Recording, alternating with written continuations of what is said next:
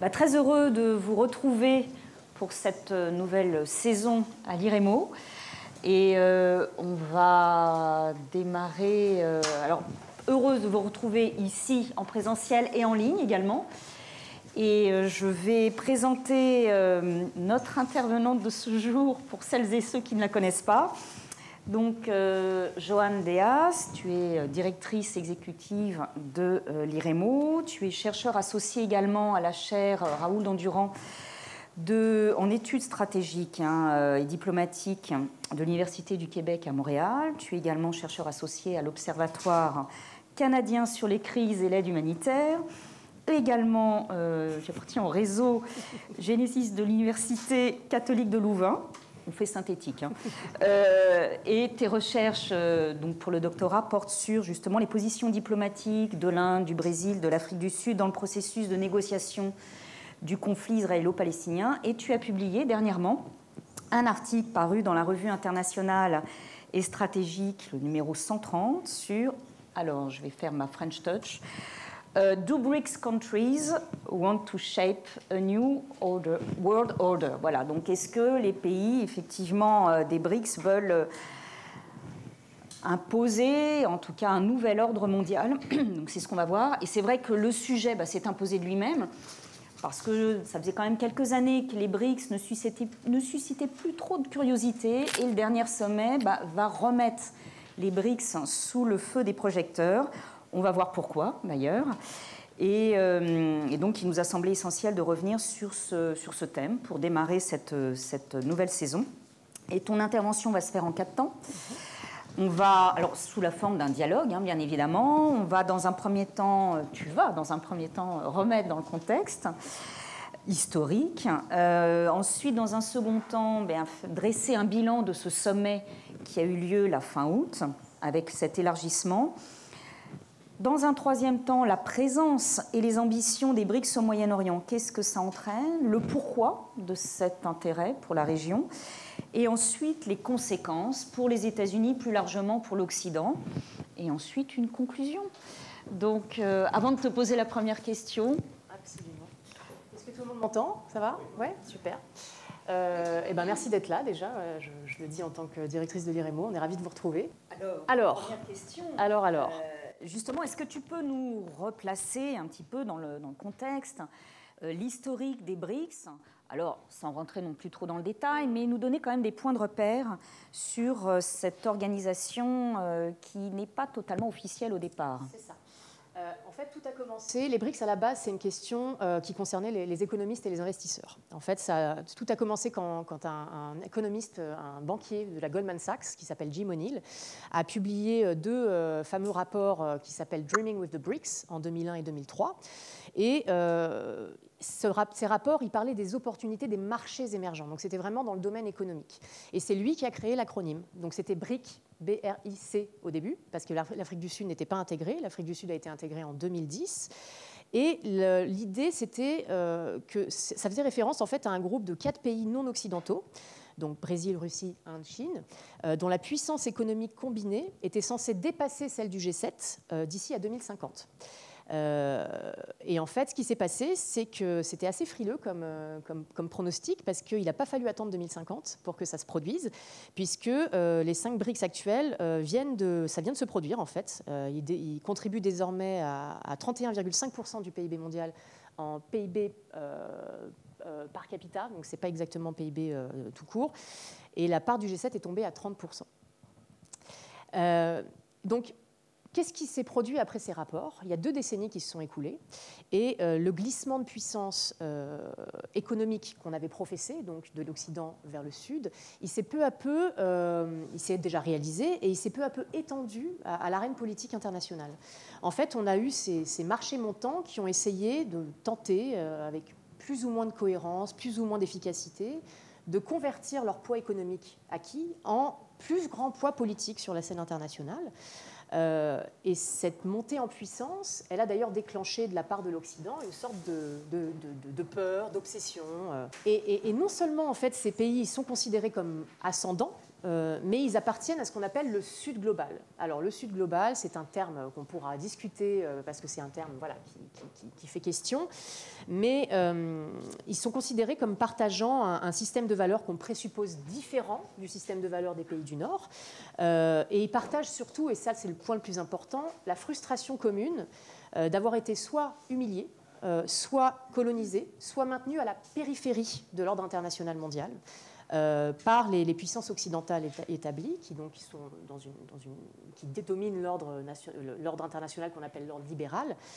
Euh, et ça a déclenché cette exclusion et cette humiliation, euh, un ressentiment commun, et vraiment qui s'est traduit par une soif de reconnaissance, une soif de représentativité, une soif de redistribution, une soif d'égalité de traitement sur la scène internationale. et, excusez-moi, je mets mes petites notes parce que sinon j'oublie des choses. Euh, cette montée en puissance, elle s'est aussi accompagnée d'un concert de contestation, plus ou moins frontal, euh, qui visait plutôt l'aspect vraiment normatif de, l'ordre libéral. Les valeurs occidentales, elles ont été euh, questionnées par tous les BRICS, sans exception. et elles ont, voilà, elles, ont, elles ont été contestées parce que les stratégies, c'était vraiment pour se différencier, se distancer de ces valeurs. surtout les valeurs du deux poids, deux mesures, les valeurs interventionnistes qui sont considérées comme biaisées en faveur des intérêts occidentaux, euh, et donc ils ont fait une sorte de, voilà, de, construction de, contre-valeurs, euh, où, à l'intérieur de ces contre-valeurs, la question du respect de la souveraineté est fondamentale. Et bon, peu importe si ça a été une construction euh, politique pour s'opposer au Sud ou si c'est effectivement une vraie différenciation culturelle, en tout cas, ça a nourri la, rhétorique dissidente hein, du, Sud global. Et ces, pays refusent également une autre chose, c'est de, concevoir euh, la modernité et le progrès comme des concepts qui sont exclusivement occidentaux. L'Occident n'a pas le monopole de la modernité et du progrès euh, à leurs yeux, et ils soutiennent donc que la modernisation, euh, elle n'est pas toujours synonyme d'occidentalisation. et c'est un découplage qui est particulièrement défendu par la Chine à l'heure actuelle. Euh, et voilà, et juste pour, pour, continuer, pour, pour, savoir un peu ce que les BRICS font à l'heure actuelle, là je vous ai parlé de ce qu'ils veulent, ils veulent de la reconnaissance, ils veulent réformer les institutions de gouvernance mondiale qu'ils considèrent comme pas représentatives vis-à-vis de leurs intérêts et de leur poids actuel. Euh, notamment le Brésil et l'Inde, qui ne sont pas membres permanents du Conseil de sécurité des Nations Unies et qui aimeraient bien y rentrer. Euh, mais on observe aussi au niveau multilatéral que les BRICS, ils ont prouvé leur capacité à contourner l'ordre actuel, c'est-à-dire à étirer le système en créant leur propre club, euh, leurs propres institutions parallèles, euh, lorsque les, organisations internationales en présence ne, satisfaisaient pas leurs intérêts. Et euh, ils se sont même parfois réappropriés des concepts qui étaient créés par l'Occident, notamment le concept BRICS. À la base, c'était, comme je vous expliquais, un, un acronyme créé par un analyste américain. Et ben, il a été institutionnalisé en fait par ces pays qui s'en sont saisis et qui en ont fait un groupe de réflexion, un groupe de, qui se rassemble annuellement euh, au niveau présidentiel euh, depuis, euh, depuis 2009, 2010, 2009, oui, il me semble. Et, et, donc ce groupe, comme on l'a vu, s'est étendu récemment, on va en parler, on va en parler bientôt. Et il y a plusieurs organisations hein, qui, ont été, qui ont été soit revigorées, redynamisées, comme l'Organisation de coopération de Shanghai, et des, mécanismes également, des organisations comme la Nouvelle Banque de développement, qui a été créée en 2014 et qui se présente comme une alternative au Fonds monétaire international et à la Banque mondiale pour offrir des prêts aux pays du Sud, pour développer la coopération Sud-Sud et contourner en fait les politiques de conditionnalité qui sont imposées par le FMI et la Banque mondiale et qui sont vues comme favorisant les intérêts américains. Donc on a tout ce système parallèle qui est en train de se créer. Euh, et c'est voilà, intéressant de, voir qu'il a abouti là, récemment à cette extension des BRICS. Et, euh, et, pour cette première partie, je pense que je peux, je pense que je peux m'arrêter là. On est d'accord. Ouais. On est d'accord. Il y a plein d'autres choses encore à voir, effectivement. Et alors donc du 22 au 24 août dernier, s'est tenu justement ce, sommet, hein, le dernier sommet en Afrique du Sud où là, ils ont quand même frappé fort. Mhm. Ils ont frappé fort, c'est-à-dire qu'on a eu donc un élargissement. Alors, il y a beaucoup de candidats. Six sont les élus, les nouveaux élus. Mhm. Quatre font partie de la région euh, donc du, du Afrique du Nord, Moyen-Orient. Et quel premier bilan est-ce que tu pourrais dresser justement de ce sommet, de cet élargissement? Euh, D'abord, peut-être quels sont les motifs de cet élargissement? Mhm. absolument. Donc cet élargissement, ça a été un peu un coup de tonnerre hein, au niveau médiatique, mais au niveau aussi des, experts, parce que même les experts les, moins frileux ne s'attendaient pas à un élargissement aussi rapide, à une décision aussi rapide. Donc c'est intéressant de noter déjà que sur les 23 pays qui étaient officiellement candidats, alors il faut aussi noter que les critères d'admission et les procédures d'admission, ce n'est pas l'Union européenne. Hein. Il n'y a, pas vraiment de procédure d'admission, c'est très informel. Et donc sur les 23 candidats, on en avait 9 qui étaient de la région euh, Afrique du Nord, Moyen-Orient. Et sur les 6 admis, effectivement, tu l'as dit Carole, il y en a 4 qui sont de cette région. Donc ça, c'est un signe très fort aussi. Sur les 4, donc on va, on va les voir un peu plus en détail bientôt, c'est euh, l'Arabie saoudite, euh, les Émirats arabes unis, l'Iran et l'Égypte ils, ont, euh, ils, sont animés par des objectifs euh, géopolitiques distincts. Euh, le principal, c'est de, sortir leur économie de la dépendance à l'égard des, ressources, notamment dans le cas de l'Arabie saoudite et des, Émirats arabes unis. et c'est aussi se sortir d'une certaine forme de stagnation économique, hein, notamment dans le cas de l'Égypte. et c'est également pour l'Iran de se sortir d'une forme bah, d'isolement. L'Iran est très isolé par les, par les sanctions américaines. Et ces pays sont également animés par le, désir d'être vraiment compétitifs, de monter en puissance sur le niveau mondial, pas seulement régional, mais vraiment d'avoir un... Les BRICS peuvent être utilisés comme un porte-voix pour développer leur influence au niveau mondial. Et dans cet ordre euh, en construction multipolaire, ils veulent plus être dépendants, ils veulent être partenaires ça rejoint encore cette, question de représentativité, d'égalité de traitement, de reconnaissance. Et ça, c'est un atout des BRICS, parce que les BRICS ne parlent pas de, bénéficiaires, par exemple, sur la question des prêts euh, et des aides au développement, ils parlent de partenariat, ils parlent de coopération. Mais c'est des, termes importants, en fait, parce que c'est des termes qui veulent définir également une autre éthique de la coopération. Euh, en plus, c'est intéressant parce que l'adhésion au groupe BRICS, elle ne s'accompagne pas euh, d'une demande d'engagement politique et de solidarité politique euh, entre les membres du groupe. En fait, on n'est pas sur l'OTAN, on n'est pas sur le Quad, on est sur un groupe informel qui a plutôt des considérations à l'heure actuelle d'ordre économique. Euh, et les pays de, la région euh, Afrique du Nord, Moyen-Orient, ils sont aujourd'hui moins motivés par l'idéologie. L'idéologie, en fait, dans les relations internationales actuelles, elle est en, en chute libre. C'est-à-dire qu'on ne crée plus ces alliances en fonction de l'idéologie. Euh, la logique de bloc, euh, il faut arrêter de l'utiliser. C'est une grille de lecture qui est euh, obsolète. Mm, mm. on est plutôt aujourd'hui dans une, dans une perspective vraiment de, satisfaire ses intérêts plutôt d'ordre économique. Euh, il y a une très forte pression en faveur de la, création d'emplois dans les secteurs publics et privés chez ces, États. Euh, et, donc, ils ont de, voilà, de fortes motivations pour, détacher leur pays et la région des, politiques aussi de, confrontation qui existent entre voilà, les États-Unis et la Chine. Leur objectif, c'est pas de choisir un camp. C'est pas euh, parce qu'ils euh, sont rentrés dans le groupe BRICS qu'ils sont devenus anti-occidentaux. Bon, l'Iran, c'est un cas à part. Ils étaient déjà anti-occidentaux avant de rentrer dans le groupe. Mais, mais l'Arabie saoudite, les Émirats arabes unis, on le verra un petit peu plus en détail, c'est pas du tout le cas. Et c'est révolu cette époque où euh, la logique du quand tu n'es pas avec moi, tu es contre moi. En fait. Mais est-ce que justement l'Occident ne s'accroche pas encore à cette vision euh, ah, quand même plutôt dépassée? on a, un mal fou, je trouve, en tout cas dans les, parmi les analystes occidentaux et les décideurs, à se, à se départir de cette grille de lecture, parce que c'est une grille de lecture qui a nourri aussi euh, notre, notre, notre conception du monde. Oui, donc cet Occident qui s'accroche quand même à une vision du monde qui, qui, bah, qui maintenant le dépasse. Bah, voilà, c'est-à-dire qu'on est dans une, dans une logique à l'heure actuelle où les alliances sont extrêmement volatiles. Hein. Bertrand Badi il a cette expression qu'il utilise pour dire qu'on est sur de l'union libre diplomatique. Euh, voilà, on est sur des alliances volatiles qui se diversifient au gré des intérêts. On a euh, une logique qu'on appelle de multi-alignement. Et on n'est plus voilà, sur un choix de, de bipolarité. Euh, Justement, je voudrais rebondir sur euh, parce que tu, avais déjà évoqué dans d'autres, euh, dans des interviews auxquelles tu as participé, en quoi la gouvernance va être possible avec des pays qui ont des intérêts aussi divergents, et je pense en particulier l'Iran et l'Arabie saoudite. Euh, Alors, il y, a plusieurs, choses, parce que l'Iran et l'Arabie Saoudite, il se trouve qu'ils ont été. Euh, ils se sont réconciliés récemment, hein, d'ailleurs dans, un effort de médiation qui a été mené par la Chine. À la grande surprise des États-Unis, hein, ça a fait un très grand tapage médiatique. Les États-Unis étaient très loin de se douter que la Chine réussirait un tel coup. Euh, et, ça fait partie d'une logique régionale où l'Iran et l'Arabie Saoudite n'ont plus du tout intérêt à s'opposer frontalement. et d'ailleurs, on peut voir aussi que c'est pas parce qu'on a des problèmes d'un point de vue diplomatique qu'on a forcément des problèmes d'un point de vue économique.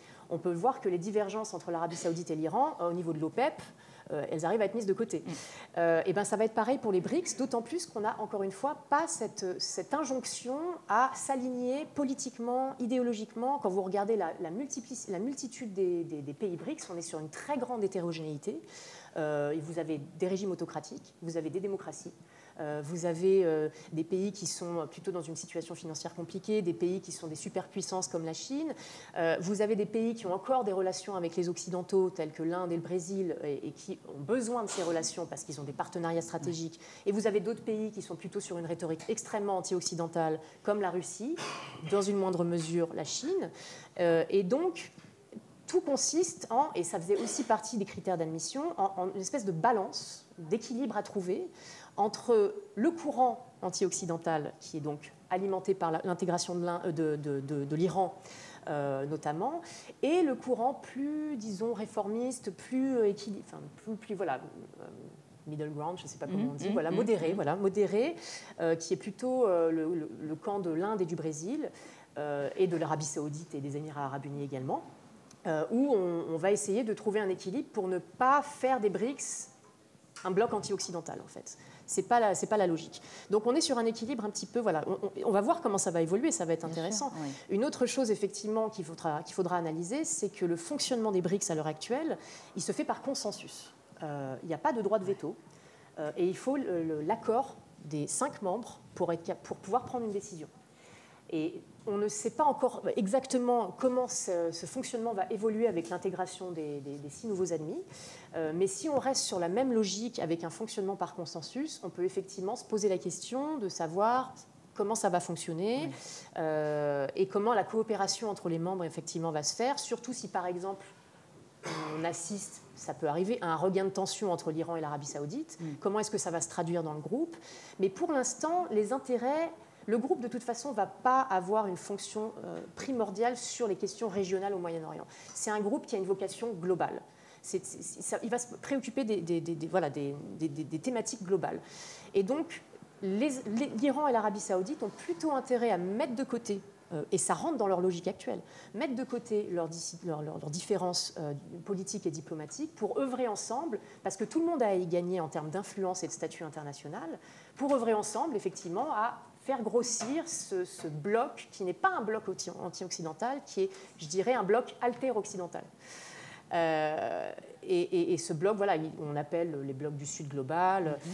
Et ce bloc, il a un rôle très très important justement auprès des autres pays du Sud, parce que les autres pays du Sud, jusqu'à présent, ils n'étaient pas forcément très contents de devoir être les, les suiveurs, de devoir obéir à l'hégémonie euh, américaine et surtout à l'imposition d'un certain nombre de valeurs qu'ils ne partagent soit pas, ou alors dont ils souffrent parce que ça a des impacts sur leur politique.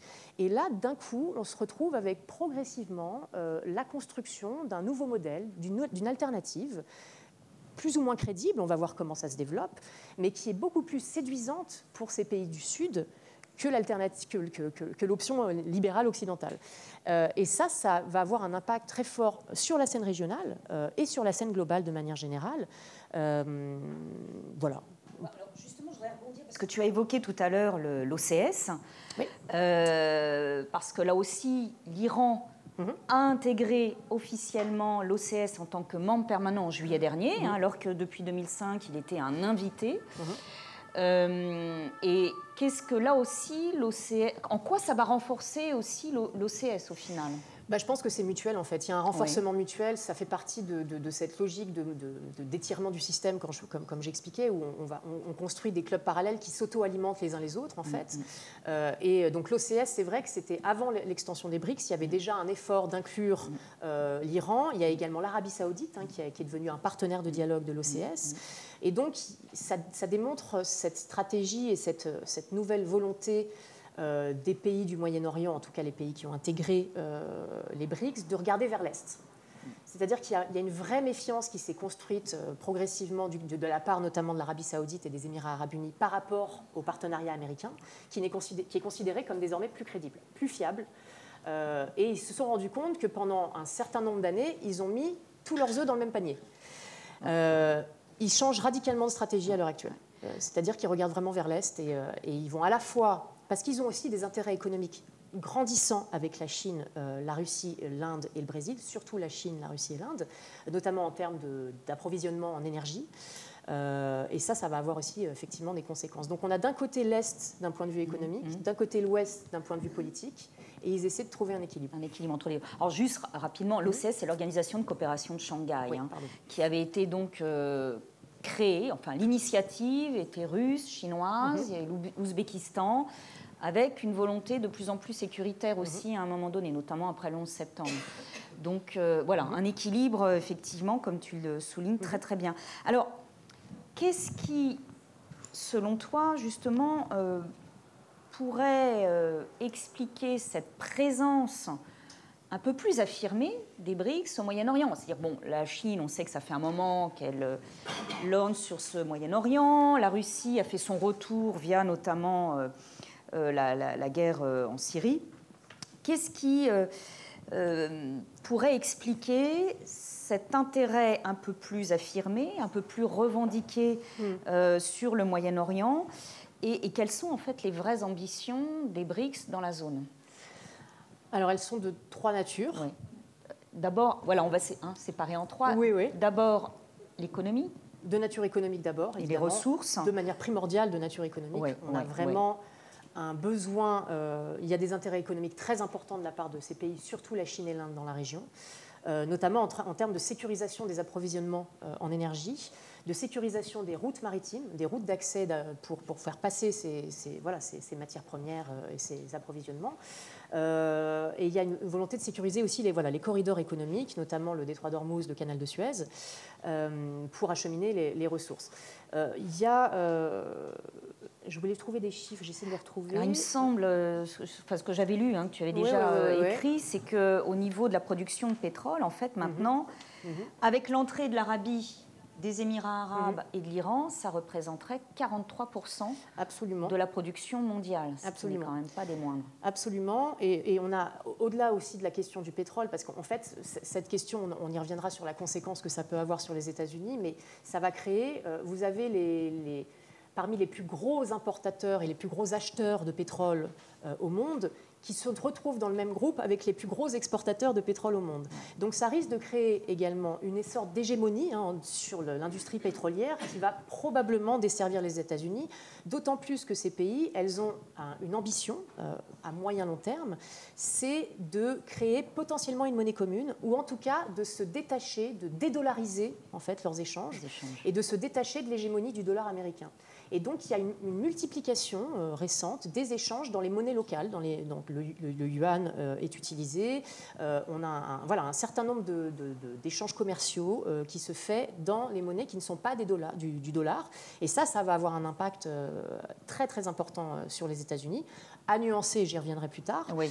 mais, alors, attendez. Oui, allez-y. Et, sur le plan. alors, justement, si, si on quitte deux minutes mm-hmm. l'aspect économique et des ressources, sur le plan diplomatique, qu'est-ce que cet élargissement euh, Alors, sur le plan, entraîne? Sur le plan diplomatique. Peut entraîner en tout cas.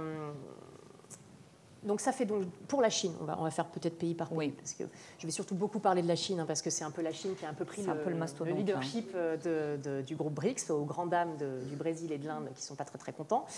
mais bon, la Chine, elle a, elle a, elle a vraiment développé euh, ces derniers temps des efforts. Donc, d'un point de vue économique, il y avait la, Belt and Road Initiative aussi, mhm. euh, qui a créé un, certain nombre de, voilà, de, de connexions économiques euh, au Moyen-Orient. Mais d'un point de vue politique, la Chine, dans, sa, son ADN diplomatique actuel, c'est de se poser comme un faiseur de paix. Comme un faiseur de paix au niveau global, au niveau régional. Et quoi de mieux que le Moyen-Orient quand vous voulez devenir une puissance globale qui concurrence les États-Unis que de se poser en faiseur de paix dans la région américaine, qui est la région, enfin la région, pardon, la région Moyen-Orient, qui est la région qui concentre traditionnellement le plus d'intérêts stratégiques américains. Et c'est une région dans laquelle donc, les États-Unis sont en perte de vitesse, euh, sont de plus en plus faibles, ont annoncé qu'ils sont désengagés, ils voulaient s'en désengager pour, avec le pivot asiatique pour se, pour se focaliser sur, sur la région de l'Indo-Pacifique, et, euh, et où les États-Unis ont toujours échoué. Bon, on pourra nuancer si c'est un échec ou si c'est une volonté, mais ont toujours échoué à résoudre euh, la plus grande crise et le dernier cas de, de décolonisation non achevé, qui est le conflit israélo-palestinien. On a toujours un conflit qui dure depuis des dizaines d'années, une, situation d'occupation, et beaucoup s'y sont cassés les dents. On a eu des efforts de médiation même du Brésil d'ailleurs. la Russie fait partie également du quartet. et la Chine se dit bon bah voilà, peut-être pas le conflit israélo-palestinien, on va peut-être pas y aller, c'est un petit terrain miné pour le mm. moment, mais par contre, l'Arabie Saoudite et l'Iran, c'est pas mal c'est pas mal comme, euh, comme euh, disons, comme, euh, comme, comme, performance en fait. Mm. Parce que personne personne l'avait vu venir. donc il y, a cette volonté vraiment d'occuper un peu le terrain d'un point de vue diplomatique. et ça permet aussi, de, vraiment, ça joue comme une espèce de, de, caisse de résonance sur sa volonté globale de questionner l'ordre hégémonique occidental. Mm. Est-ce que ça n'a pas non plus une volonté de la Chine d'essayer de rassurer aussi ses, ses partenaires, ses futurs partenaires en voulant s'imposer comme un médiateur ou une médiatrice. Oui, je pense que la Chine, en fait, a eu une période dans, sa, dans, son, dans son, histoire diplomatique où on appelait ça la diplomatie des guerriers. Euh, ils ont perdu beaucoup d'alliés avec cette diplomatie extrêmement agressive. Hein. Ils ont placé un peu partout euh, dans les, dans les, ambassades chinoises dans le monde des diplomates euh, et des ambassadeurs légèrement, disons, euh, agressif, on va dire. Hein, euh, en France. Par voilà, par exemple en France, ça c'était le cas. Et ça ne leur a pas forcément beaucoup servi. Euh, et donc ils se sont rendus compte de ça, ils se sont rendus compte que ce n'était pas la bonne stratégie et ils ont fait évoluer leur, leur, leur, diplomatie pour avoir une diplomatie maintenant qu'on appelle dare to fight, de combat, mais pas guerrière, c'est un peu différent. Et donc on est beaucoup plus sur une logique de on ne veut pas de conflit parce que les conflits desservent la coopération entre les États et ils sont beaucoup plus sur une logique de pousser vers plus de multipolarité. Donc ils ne sont pas du tout sur la volonté de détruire l'ordre hégémonique euh, américain, ils veulent juste exister et exister à égale mesure en fait et exister dans un ordre qui est de plus en plus multipolaire, où l'unipolarité américaine n'existe plus, en fait, et où les États-Unis, d'ailleurs, ne peuvent rien y faire. Euh, et, voilà, donc on n'est pas sur la construction mm. d'un modèle d'une nouvelle unipolarité, en mm. fait. Ce n'est pas du tout leur volonté. Euh, et donc, effectivement, la question d'être faiseur de paix, avec en plus des atouts qui sont qu'il n'y a pas d'idéologie. C'est-à-dire que la Chine ne, refuse une politique de conditionnalité politique, d'imposer des valeurs libérales de démocratie, etc. Ce n'est pas du tout leur objectif. Euh, il n'y a pas non plus de. Comment dire Donc, pas d'idéologie. Il y a un respect très profond de la question de la souveraineté. La question de la souveraineté, c'est fondamental pour tous les BRICS, à savoir les politiques interventionnistes qui ont été très présentes au Moyen-Orient. C'est un refus absolu de la part de la Chine d'utiliser ça. Euh, Ce qui est aussi quelque part un message envoyé on ne se mêle pas des affaires intérieures, ne vous mêlez pas de nos affaires. Absolument, absolument, c'est mm. cohérent. Euh, et donc voilà, il y a un certain nombre d'atouts qui sont un peu séduisant aussi pour les pays de la région qui, euh, qui voilà, sont dans une logique, comme j'expliquais, de, de, diversification de leurs partenariats, euh, où en fait ils se sont rendus compte que les résultats et les bénéfices qu'ils ont tirés de leur partenariat stratégique avec les États-Unis n'a pas été si incroyable que ça à l'heure actuelle et est en train de, effectivement de, baisser. Euh, et, donc voilà, il faut, il faut réorganiser leur partenariat, leur partenariat stratégique. Et si on se place donc au niveau sécuritaire, mm-hmm. Qu'est-ce que ça, euh, quelles sont les ambitions derrière? Quelle est la volonté? Qu'est-ce que cherchent à faire euh, ces, ces, BRICS avec cet élargissement? Alors, alors, deux choses. Euh, on va parler de la Russie, évidemment, parce que là, pour l'instant, on n'en a pas encore parlé, mais bon, dans le domaine sécuritaire, on va en parler. la Russie, elle a clairement un intérêt stratégique à renforcer sa, présence et ses liens avec les pays de la région. Elle souhaite évidemment contrer l'influence et la présence des États-Unis au Moyen-Orient. La Russie, le Moyen-Orient, c'est pas un terrain neutre pour elle. C'est pas un terrain nouveau c'est pas un terrain neutre. Euh, sa présence en Syrie, euh, elle a été utilisée par Moscou comme exemple euh, concret que l'hégémonie occidentale est révolue. Et que même dans le domaine sécuritaire, qui est quand même normalement une chasse gardée américaine, hein, où il y a une hégémonie américaine au niveau global, où personne jusqu'à présent, même la Chine, n'arrive à contester la, dominance, la domination américaine dans ce, dans ce secteur-là sécuritaire, eh ben, la, Russie a été, en tout cas, ce qu'elle présente avec. Elle considère la, Syrie comme un très grand succès.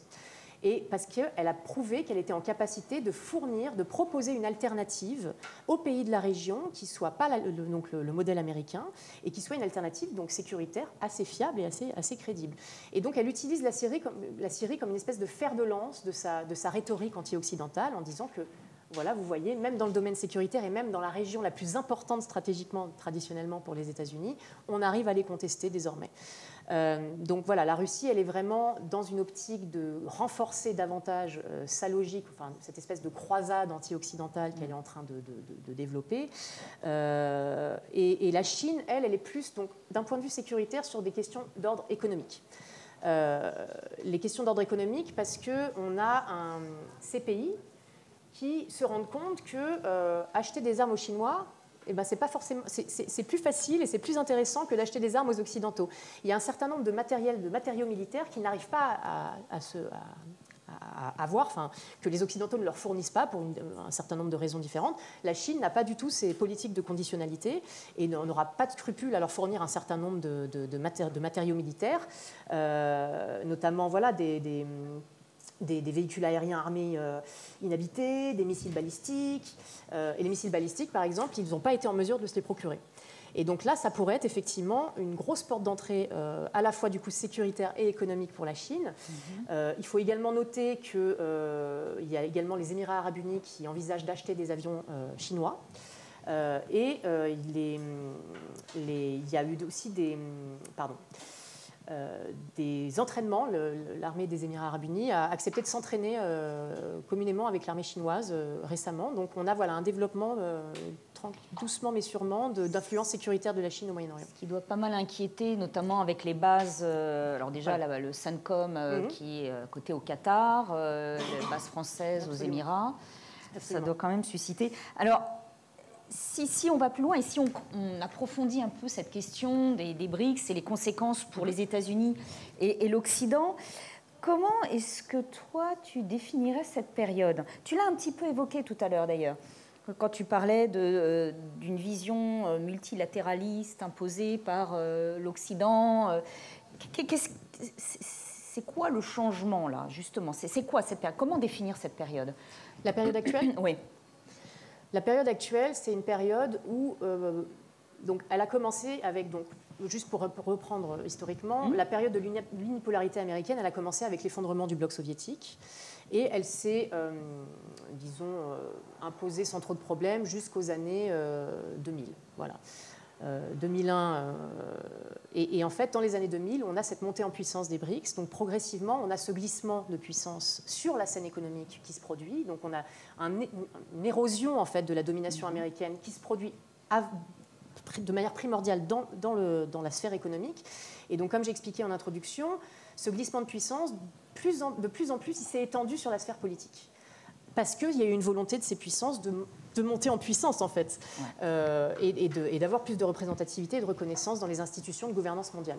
Euh, à l'heure actuelle, on est euh, sur la fin de l'unipolarité, ça c'est clair. On est sur un ordre beaucoup plus multipolaire, qui est clairement voulu et poussé par les BRICS. Mais par contre, il faut quand même noter que les BRICS ne sont pas, comment dire, ils ne veulent pas détruire, comme j'expliquais, cet ordre mondial, ils veulent plutôt le réformer. Ils veulent à la fois le réformer et le contourner quand ils ont besoin de le contourner, mais ils ne veulent pas le détruire. Ils ont des positions, quand vous entendez leurs discours sur notamment les questions de l'ONU, euh, notamment les voilà, différentes questions, ils sont extrêmement respectueux. Bon, alors évidemment, il se passe des choses dans chaque pays, hein, mais ils se veulent extrêmement respectueux de la charte des Nations Unies. Euh, euh, et, donc, ils, sont plutôt, ils ont des positions plutôt conservatrices, en fait. Ils ne sont pas en train de dire les institutions créées par les Occidentaux à la fin de la Seconde Guerre mondiale, on a envie de les détruire. Non, non, pas du tout. On a envie, ils font ce qu'on appelle de l'insider activism, de l'activisme de l'intérieur. On va les intégrer et on va les réformer. Et on va faire en sorte de, de monter en puissance dans ces institutions, parce que ces institutions, c'est des moteurs extrêmement puissants euh, de, de, monter en puissance justement, d'influence, parce que vous avez, ça fait une caisse de résonance en fait. Quand vous pouvez avoir un discours euh, à l'Assemblée générale des Nations Unies en septembre devant le monde entier, et que vous pouvez être en capacité pendant une heure d'exprimer euh, votre, votre, position et vos intérêts sur la région et sur, de manière générale sur l'avenir de l'ordre international, c'est très puissant. donc, donc voilà, on, est plus, et puis on est plus sur un réformisme et sur en fait, ce n'est pas parce qu'ils contestent l'ordre qu'ils veulent complètement s'en exclure. Donc on est sur une espèce d'intégration ou de rejet à la carte, en fait, en fonction de leurs intérêts. Euh, ils peuvent tout à fait euh, avoir et développer des, blocs de commerciaux, par exemple, de signer des accords commerciaux historiques, notamment entre le Japon, la Chine, l'Australie, vous voyez qu'en fait, les querelles diplomatiques entre le Japon et la Chine n'ont pas du tout empêché ces pays de commercer ensemble. Au contraire, ils sont mutuellement le, deuxième et le troisième importateur-exportateur des produits de l'autre. Et, en fait, ce qui se fait, ce qui se fait au niveau diplomatique, se défait au niveau économique. Donc on est toujours dans cette espèce de dichotomie entre l'intégration, surtout dans la sphère économique, qui est mhm. ultra interdépendante en fait, qui donc vient mitiger cette véhémence et cette contestation euh, au niveau de la sphère politique. Est-ce qu'on peut parler pour autant de la fin de... Alors, l'hégémonie américaine dans la région, hein, peut-être pas le terme exact finalement, de la fin d'une présence américaine dans la région? Eh ben, ça va dépendre d'eux, c'est-à-dire ça va dépendre des États-Unis. Euh, les États-Unis, là, ils sont face à, effectivement un, dilemme, c'est-à-dire qu'ils ont annoncé leur volonté de se retirer euh, progressivement de la région. Bah, évidemment, ce vide, il vient d'être comblé et il va de plus en plus être comblé par, les BRICS, qui ont en plus un certain nombre, comme j'expliquais, d'atouts à proposer euh, au pays. Ça va vraiment dépendre, là, dans les prochains mois, ça va être très intéressant d'analyser ça, de la stratégie américaine. C'est-à-dire qu'ils ont deux options. Soit ils retournent et ils essaient de contrer autant, enfin, le plus, il faudrait qu'ils fassent le plus rapidement possible pour ne pas les laisser trop s'installer, la présence chinoise. Euh, soit ils continuent à se focaliser sur l'Indo-Pacifique, soit ils font les deux à la fois, mais je ne sais pas s'ils auront les capacités de le faire. Euh, justement, quand on parle de retrait, est-ce que c'est pas aller un peu vite en besogne? C'est-à-dire quand on, mm. entend, on a, mm. depuis quelques années, dire que les États-Unis se retirent du Moyen-Orient. Est-ce que c'est pas plutôt une volonté des États-Unis de se retirer de conflits, de ne plus oui. être partie prenante de conflits, enfin, surtout les résultats, que ce soit en Afghanistan ou en Irak, c'est quand même pas des plus brillants. bien sûr, parce qu'on a que toujours... c'est pas plutôt... C'est une région qui est toujours stratégiquement très importante. Hein. On a toujours les bases militaires et on a le parapluie sécuritaire américain mm. par rapport à, notamment à l'Arabie Saoudite et aux Émirats Arabes Unis qui n'est pas prêt de s'arrêter. C'est-à-dire que c'est pas parce que l'Arabie Saoudite et les Émirats Arabes Unis intègrent les BRICS qu'ils vont supprimer du jour au lendemain. Mm. L'Égypte, pareil. Mm. L'Égypte reçoit 1,3 milliard de dollars d'aide militaire américaine par an. Euh, donc on n'est on, pas et ça, ça ne va pas s'arrêter non plus. Donc on, est vraiment voilà, les États-Unis évidemment ne sont pas complètement partie de la région, ça mm. serait grossièrement faux de le dire, euh, mais effectivement il y a un désengagement euh, de, des questions de conflit parce que parce que voilà la, puissance de l'impuissance de la puissance. Mm. Euh, tout à fait. On l'avait vu même avec euh, Trump, hein, mhm. quand il y a eu ce drone qui euh, s'est écrasé sur justement un site mhm. pétrolier en Arabie Saoudite, où l'Arabie Saoudite pensait que les États-Unis allaient réagir. Mhm. Et pourtant, Trump, qui avait été reçu, ça je me souviens de sa visite en 2017 en Arabie Saoudite, on avait les clips qui tournaient en boucle sur les chaînes, y compris au Liban en gros, euh, c'est votre problème. Ça ne mm. nous concerne plus mm, mm. au niveau, à ce niveau-là. Et, justement. Euh, et pour, peut-être rebondir là-dessus, euh, en fait, on voit également que bon, la Chine arrive au Moyen-Orient. Bon, ça, ça, fait, c'est pas nouveau. Hein. C'est-à-dire que la Belt and Road Initiative, c'était déjà là. Hein. C'est pas d'un coup ils arrivent et bonjour. Hein. mais pour un moment, la Chine n'a pas, en tout cas, démontre pas la volonté ni l'intention de de maintenir et d'assurer la sécurité régionale, comme les États-Unis peuvent le faire en fait. Donc pour l'instant, l'engagement chinois euh, au Moyen-Orient, il est assez peu coûteux. il est plutôt mm. très lucratif et il est mm. assez peu coûteux mm. en fait. Parce que les efforts de médiation, c'est des efforts qui peuvent rapporter gros, les efforts de médiation politique, et qui ne coûtent pas grand-chose. Euh, et ça, c'est pour ça que c'est une stratégie, la médiation de conflit, la facilitation de conflit, qui est, utilisée par beaucoup de, de, pays dans le monde, en fait, parce que ça vous donne une bonne réputation.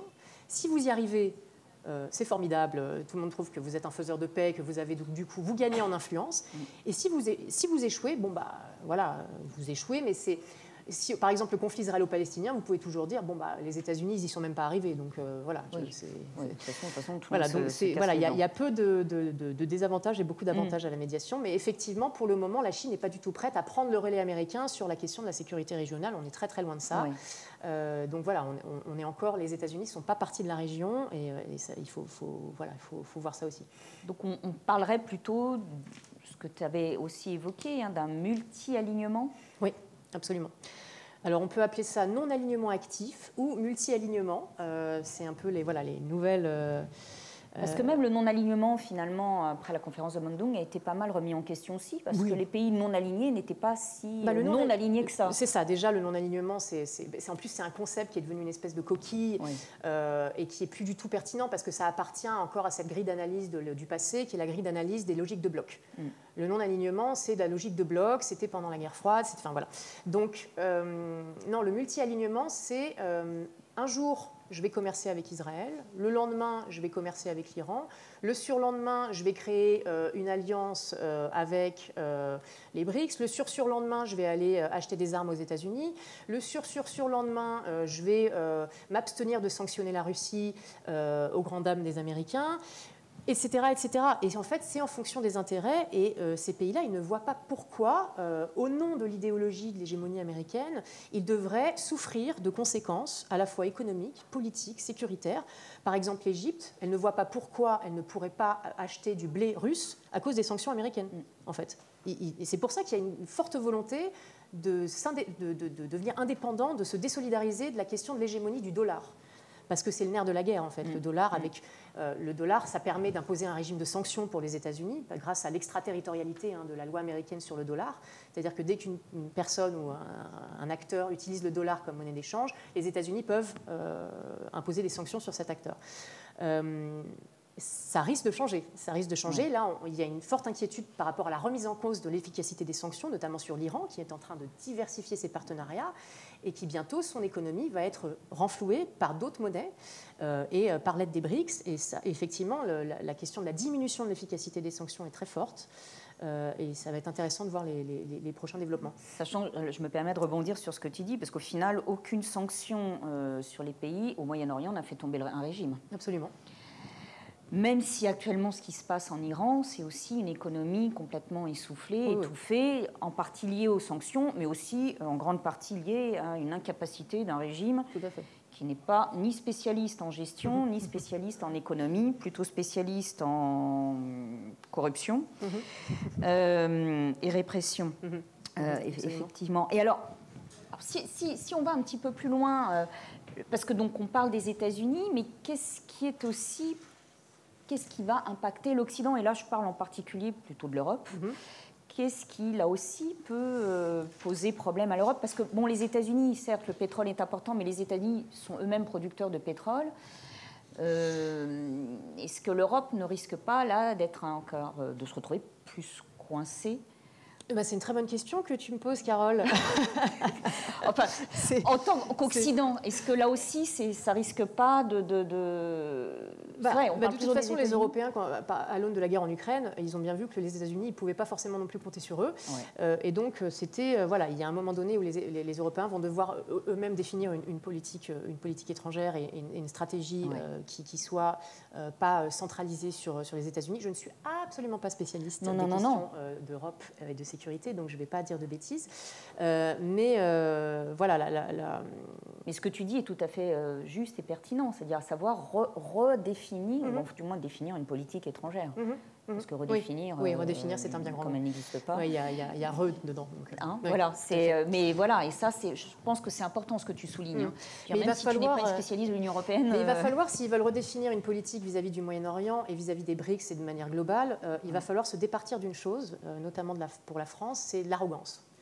L'arrogance, parce que quand vous parlez à des Indiens, euh, quand vous parlez à des Brésiliens, quand vous parlez à des Chinois, des Russes, quand vous leur demandez euh, définissez-moi la France euh, en un mot, ils disent ça. Ils disent c'est l'arrogance en fait. L'arrogance.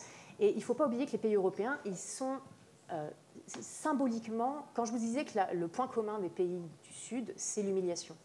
C'est l'humiliation d'avoir été colonisés, humiliés, mis en périphérie de l'ordre mondial.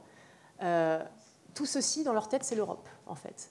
Et donc, il faut, si on veut redéfinir une politique étrangère cohérente euh, vis-à-vis de, ces pays du Sud, il faut déjà prendre en considération cette altérité et cette autre perspective. Il faut, se mettre dans les chaussures des pays du Sud pour essayer de comprendre comment leur vision qu'ils ont de nous impacte leur propre politique étrangère.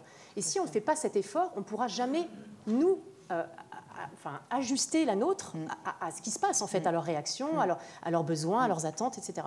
Et ça, on a énormément de mal à le faire, énormément de mal. Euh, et, c'est pourtant, je pense que c'est absolument fondamental. On, fait partie, voilà, de ces. En fait, pour les BRICS, on fait partie du passé. On ne fait, partie, on fait pas partie du futur. Et donc, il va falloir, si on veut encore compter dans l'ordre international, refaire partie du futur. Faire même partie du présent, ça serait déjà pas mal. Oui, oui. Euh, ça c'est effectivement c'est. Parce que voilà, on, a, bah, on a, quand l'ordre hégémonique euh, euh, américain et occidental a, été avéré, on a décrété la fin de l'histoire. Hein. Mm. on a dit, bah, c'est bon, voilà, on a réussi, le progrès est là, il n'y a plus rien à faire. Donc on s'est figé dans le temps, en fait. On a dit, bon, bah voilà, l'histoire, c'est fini. On a fabriqué l'histoire, on est bien. Euh, sauf que l'histoire, elle a continué, hein, sans, nous. Euh, non seulement l'histoire, elle ne s'est pas arrêtée, mais en plus, les, gens qui, enfin, les, acteurs qui fabriquent l'histoire à l'heure actuelle, c'est plus les Occidentaux. Donc pour la première fois, on est peut-être en retard. C'est peut-être nous qui sommes en retard sur la fabrique de l'histoire. Euh, et il va falloir également qu'on se rende compte de ça et qu'on se rende compte que les BRICS, malgré effectivement tous les reproches qu'on peut leur faire, hein. mm. euh, leur hétérogénéité d'un point de vue économique, leur hétérogénéité d'un point de vue politique, euh, la question du respect des droits de l'homme par certains des BRICS, euh, la question des droits humains, etc. etc. ces BRICS-là, ils, ont, ils sont une preuve de plus en plus concrète que la modernité et la modernisation euh, ce n'est pas synonyme d'occidentalisation. Il y a un modèle alternatif qui peut être créé. Mhm. Et tant que ça, on n'arrivera pas à l'entendre euh, du côté occidental, je pense qu'on aura un mal fou à adapter en conséquence notre, notre, politique, notre politique étrangère. Et alors là, je vais rebondir sur ça parce qu'effectivement, j'avais écouté l'émission à laquelle tu avais participé sur, euh, sur RFI. et j'ai noté, j'ai revu une, une, phrase que j'ai trouvée, alors déjà vraiment cadrée avec le, avec le sujet, euh, que j'ai trouvé en plus pertinent, qui résume bien finalement euh, les choses, quand tu parles euh, d'une leçon d'humilité mhm. que les BRICS infligent à l'Occident. J'aimerais bien que tu, tu, rebondisses un petit peu là-dessus. Alors, absolument, je, Parce que bon, tu parles aussi de, la, la, fabrique du monde hein, qui vient et en fait, qui est déjà. Je, je, vais relire un peu mes notes parce que, parce que j'ai envie d'être précise là-dessus. C'est qu'en fait, l'ordre parallèle dont je parle depuis tout à l'heure, on a beaucoup de mal à l'appréhender, comme j'expliquais en Occident, parce que on, évolue dans un système de pensée où il n'existe pas d'alternative à l'ordre libéral actuel, en fait. Tout simplement parce que les pays du Sud, ne seraient pas en capacité d'en créer euh, c'est très colonial comme vision, mais on, a cette, cette, conviction intime que les pays du Sud ne pourront jamais faire aussi bien que nous, en fait. Et que du coup, on a peur, parce que l'ordre qui vient va forcément être moins bon que le nôtre. Euh, va forcément être. Et, ça, c'est très intéressant parce qu'on a toujours, pendant, en tout cas pendant très longtemps, analysé euh, les acteurs du Sud comme des objets passifs, euh, comme des objets étrangers, en retard, opposés même à la notion de modernité. Et, je pense qu'il faut qu'on arrive à enlever nos œillères occidentalo-centrées et arrêter avec cette logique du nous contre eux parce que le nous contre eux n'existe pas, comme j'expliquais. Le Sud influence le Nord, a toujours influencé le Nord. Le Nord influence le Sud. On a une hybridité, une hybridation des cultures avec la circulation des biens et des personnes. Ça ne veut plus rien dire le Nord, ça ne veut plus rien dire le Sud. Et je pense qu'il faut qu'on arrive à se départir de cette logique. Euh, on, a, voilà, les choses sont très fluides, sont beaucoup plus interdépendantes qu'on ne veut bien le dire. Et donc cette logique de bloc, elle nous fige dans une, dans une, dans une analyse qui, n'est plus une analyse euh, efficace pour comprendre le monde qui vient, en fait. Euh, voilà, donc ça nécessite de, bah, décoloniser en fait hein, les structures de production du savoir, euh, de décoloniser la façon dont on pense. Et euh, pour le moment, on n'y est pas encore. Alors, mais est-ce qu'il n'y a pas là aussi quand même des limites avec les, les, BRICS, mhm. des, défis à relever qui, pour l'instant, ne peuvent pas encore vraiment être relevés hein? Est-ce qu'il n'y a pas des choses, parce que là c'est vrai qu'on a, on a tendance à mettre tellement les briques en avant, euh, mais est-ce que les choses vont être aussi simples que ça? Hmm. euh, Non, les choses ne vont pas être aussi simples que ça, euh, parce qu'effectivement ils ont un certain nombre d'atouts, mais ils ont, ils ont aussi un certain nombre de... il y a une, crainte, hein, en fait, que d'assister à la montée d'une nouvelle, nouvelle, forme d'impérialisme aussi, en fait. On, on, a aussi une crainte de, voilà la question des menaces globales, de la sécurité collective, ça nécessite une prise de responsabilité très forte de la part de tous les pays du monde. Ça nécessite une coopération à l'échelle globale, au niveau de multilatéral, des institutions de gouvernance globale. Et ce à quoi on assiste à l'heure actuelle, c'est plutôt à un blocage de ces, de, ces institutions, à des, interactions plus informelles, plus volatiles, et alors qu'on a besoin d'une coopération qui soit euh, à la fois saine, c'est-à-dire sans le deux poids, deux mesures pratiqué par les Occidentaux, mais également sans l'obsession souveraine qui est pratiquée par les BRICS. Donc on a besoin de cette forme de, de multilatéralité, on a besoin d'une coopération à l'échelle globale pour faire face à des défis qui sont globaux, le changement climatique, euh, la question de la faim dans le monde, euh, et tous les conflits que ça va créer. et, et ça, c'est un petit peu inquiétant parce qu'on ne sait pas si les BRICS sont à la fois en capacité, mais également en volonté d'assumer ses responsabilités de puissance globale. Mm. Pour l'instant, on voit surtout qu'ils bénéficient euh, des, voilà, des, côtés positifs, on va dire, de leur montée en puissance. Mais la montée en puissance, euh, arrivée à ce niveau de l'ordre mondial, ça nécessite également voilà, de prendre ses responsabilités. Les États-Unis les ont prises, euh, qu'on le veuille ou non. maintenant, on va voir si les BRICS vont bien les prendre. Mm-hmm. Et alors, tu l'as aussi, tu l'as, tu l'as bien évoqué, euh, et, cet, aspect-là, c'est-à-dire que c'est un peu la Chine qui a quand même imposé l'ouverture à ces six nouveaux entrants. L'Inde euh, est un petit peu plus réticente, et surtout, je crois que l'Inde s'inquiète de voir la Chine prendre le leadership De, de, de, ce groupe. est-ce que là aussi, ça risque pas, à terme, d'entraîner mm. une cassure, une mm. fissure, ou alors est-ce qu'ils vont essayer d'arrondir les angles? Alors, ils essaient vraiment d'arrondir les angles, c'est-à-dire qu'il y a eu une rencontre euh, entre euh, voilà, le, leader indien et le, leader chinois euh, récemment pour justement, qui était complètement à huis clos, qui n'a pas été annoncé, qui a été annoncé des mois après pour, bah, pour mettre les pour tout mettre sur la table en fait. Donc ils ont apaisé un petit peu les, tensions territoriales qu'ils avaient. Après, elles sont toujours là, elles existent toujours. Il y a un vrai conflit territorial entre l'Inde et la Chine. Et l'Inde est dans l'ombre de la Chine depuis toujours, en fait, mm. d'un point de vue régional et d'un point de vue global. Donc, euh, elle, essaie de contrebalancer euh, cette, euh, voilà, cette, hégémonie chinoise, cette, puissance chinoise à la fois par le développement de ses relations stratégiques avec les Occidentaux. Hein, donc mm-hmm. vraiment, le multi-alignement, c'est une stratégie indienne mm. pure et dure. Mm. donc l'Inde a des, rapports et continue d'entretenir des rapports et va continuer d'entretenir des rapports très forts avec les, les pays occidentaux. Et, l'Inde, effectivement, était, se bat pour conserver son influence au sein des BRICS. Hein. Les Indiens n'étaient pas hyper euh, partants pour cette extension, justement, parce qu'ils avaient peur que ça dilue leur statut, ça dilue leur influence, mm. avec voilà, d'autres pays qui, qui, rentrent en scène, en fait, et donc on perd un petit peu ce privilège exclusif d'être voilà, presque un pays par continent, hein, euh, bon, sauf pour l'Inde et la Chine, mais, euh, mais voilà, donc oui, ils étaient... Mais en fait, étant donné qu'ils ne peuvent pas vraiment concurrencer la Chine, et qu'encore une fois, les BRICS fonctionnent par consensus, et que si l'Inde ne pouvait pas vraiment s'opposer mettre un veto, parce que déjà il n'y a pas de veto, mais, mais s'opposer à, à, cette extension. Donc ils ont mis un peu d'eau dans leur vin et, euh, et, ils, ont, voilà, ils ont un peu serré les dents. Et, et donc disons que la liste des pays admis, c'est pas si mal pour l'Inde. C'est-à-dire qu'à part l'Iran, qui vient augmenter, euh, disons, renforcer le courant occidental du groupe, L'Arabie saoudite et les Émirats arabes unis, c'est des partenaires commerciaux de l'Inde mhm. euh, forts. Euh, L'Égypte, euh, l'Égypte est un... Oui, oui, également aussi. Donc, c'est pas forcément... Voilà, ça aurait pu être pire. Donc, on peut imaginer qu'il y a eu un certain nombre de négociations à huis clos pour que, pour que les, voilà, les pays qui entrent soient des pays qui satisfassent à peu près tout le monde. Voilà. Alors, le fait qu'il y ait ces six nouveaux entrants et donc quatre dans la région, bah, il y a, a d'autres candidats derrière. Est-ce que là, ça risque pas justement de poser problème? Parce que, comme tu le dis très bien, euh, l'élargissement a aussi ses limites.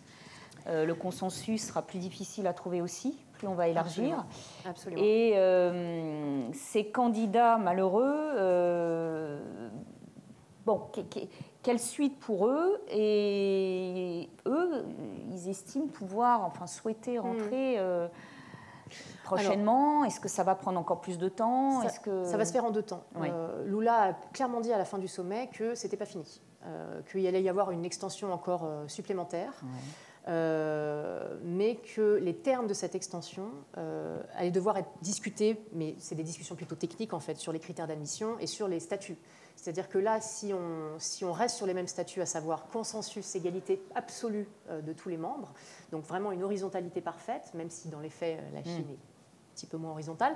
en tout cas, dans les faits, c'est une horizontalité. L'Afrique du Sud a la même voie que la Chine au sein des BRICS. Là, on ne sait pas exactement comment ça va se passer déjà avec les six nouveaux. Je n'ai pas trouvé exactement s'ils avaient un statut spécial ou s'ils étaient effectivement membres à part entière. Mais ils ont annoncé, Lula a annoncé qu'il allait y avoir une extension encore euh, pour, je pense, consoler un petit peu les candidats malheureux. Euh, et ils ont chargé leurs leur ministres des Affaires étrangères respectifs de se rencontrer euh, pendant, et de faire des réunions techniques pendant, pendant l'année à venir et de rendre compte de leurs résultats de, voilà, de, de, leur travail euh, à la au prochain sommet des, BRICS qui, se, qui, va se passer euh, en Russie, il me semble. Je ne veux pas dire de bêtises. Euh, oui, oui, oui, oui, oui, tout à fait. Oui, oui c'est prévu que ce soit en Russie. en Russie, en 2024. Voilà, donc le Brésil poussait, lui en tout cas, pour un statut spécial de membre associé, de, d'amis, de, pays amis, de membres observateurs. Un peu comme euh. Voilà, de, de partenaires de dialogue. Voilà, c'est, euh, ça c'est le, terme utilisé à l'OCS mhm. pour justement éviter de construire une grosse usine à gaz en fait, parce que c'est la, c'est la grande, c'est, la grande crainte en fait. Mais encore une fois, il faut, il faut, faut rappeler que les BRICS ne sont pas une institution. Il n'y a pas de secrétariat permanent. Euh, c'est comme un, c'est un club en fait, c'est comme le G7. Donc, euh, ce n'est pas l'Union européenne, par exemple. Euh, on n'est pas du tout sur ce niveau d'institutionnalisation, et je ne pense pas qu'on va aller vers ce niveau d'institutionnalisation, euh, même s'il y a des projets communs, hein, notamment le projet d'une monnaie commune. Donc, ça, effectivement, ça va demander un peu de boulot d'institutionnalisation pour mettre ça en place, mais je pense que ça passera beaucoup par la nouvelle banque de développement. et, mais voilà, c'est encore un petit bourgeon, hein, tout ça. Donc, je ne sais pas dans quelle mesure ça va s'institutionnaliser encore plus. Pour le moment, je ne pense pas qu'ils vont vers un modèle Union européenne, ça m'étonnerait beaucoup. Euh, et donc, donc, euh, donc voilà. Donc, euh, je ne sais pas quelle heure il est. Bah, et on est dans le timing. Eh ben, c'est formidable. Il reste une demi-heure pour les questions du public. Extraordinaire. Donc, alors, nous sommes là. Joanne est là à attendre vos questions, que ce soit en distanciel ou ici, avec vous. alors, et madame oui, bonjour. Euh, je voudrais euh, prendre peut-être le contrepoint d'une phrase que vous avez eue. Euh, les BRICS sont extrêmement respectueux de la Charte des Nations Unies. Voilà, ça j'étais sûre que ça allait arriver. les guillemets. C'est pour ça que j'ai un peu tempéré quand même que Fermez les en disant, en disant Alors, je, les BRICS, il y, y a, moins de 20 ans qui sont identifiés comme tels, et ils étaient considérés comme une espèce de de prolongement par le renforcement économique des anciens non alignés. Mhm. Euh, et les anciens non alignés étaient effectivement, dans leur euh, centre de gravité, extrêmement attachés euh, à la Charte des Nations Unies et à ses valeurs. quand les BRICS sont, sont, apparus, il y a donc un peu, un peu moins d'une vingtaine d'années, la Chine n'avait pas encore théorisé son opposition formalisé à la démocratie. Mhm. La Russie avait encore euh, les aspects formels euh, d'une démocratie. L'Inde avait une vraie démocratie avec une alternance vérifiée. Mhm. et aujourd'hui, j'ai envie de dire, dis-moi qui tu absorbes, je te dirai où tu vas. les, il y a 20 ans, seuls théorisaient l'opposition aux droits humains les conservateurs des pays occidentaux et à, l'occasion euh, l'antépénultième président français qui parlait du droit de l'homisme, de choses comme ça. Mais euh, au sein de la péninsule arabique, puisqu'il y, y, a deux États qui s'y rallient, on avait euh, des formalisation extrêmement timide de l'opposition à la démocratie. Mhm. Euh, il y avait ici ou là des gens qui écrivaient dans les journaux locaux que euh, la démocratie n'est pas, une bonne, euh, mhm. pas une bonne situation parce qu'il faut prendre en, compte les, dimensions locales et les mhm. traditions. Mais ce n'était pas théorisé. Actuellement, je pense que le, le point commun des BRICS élargis, c'est une vive opposition aux valeurs de droits humains mhm. qui, moi, me font, créer, me font craindre un, délitement tendanciel euh, mhm. de la défense des droits humains et euh, une prise euh, frontale à terme des valeurs fondamentales, mhm.